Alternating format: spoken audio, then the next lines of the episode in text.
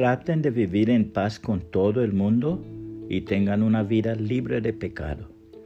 El que no tenga una vida dedicada a Dios no podrá ver al Señor.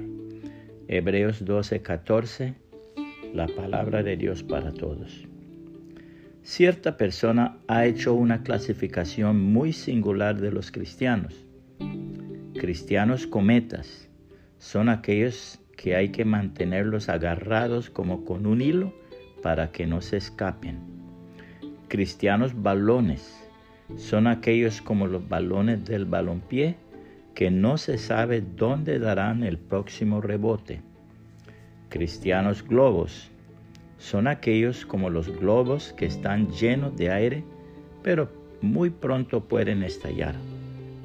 Cristianos cohetes son aquellos como los cohetes que con la misma facilidad que suben, así caen en tierra cristianos carretillas. Son aquellos como carretillas que no pueden caminar si no hay alguien que los empuje. El consejo bíblico es este. Mediante su divino poder, Dios nos ha dado todo lo que necesitamos para llevar una vida de rectitud. Todo esto lo recibimos al llegar a conocer a aquel que nos llamó por medio de su maravillosa gloria y excelencia. Y debido a su gloria y excelencia, nos ha dado grandes y preciosas promesas.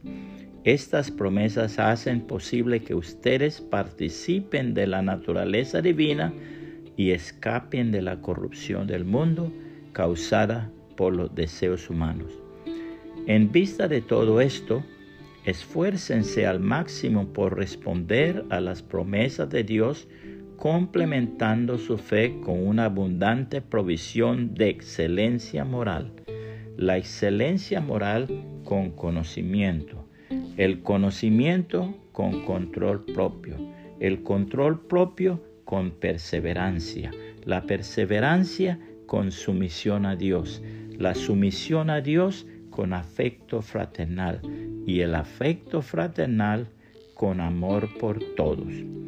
Cuanto más crezcan de esta manera, más productivos y útiles serán en el conocimiento de nuestro Señor Jesucristo.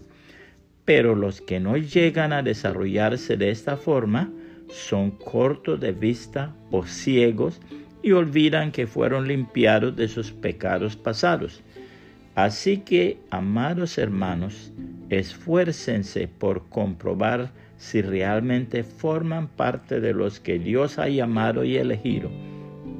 Hagan estas cosas y nunca caerán.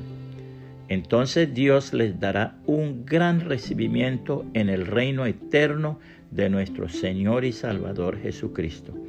Segunda de Pedro 1, 3 al 11, nueva traducción viviente puede compartir este mensaje y que el Señor Jesucristo le bendiga y le guarde.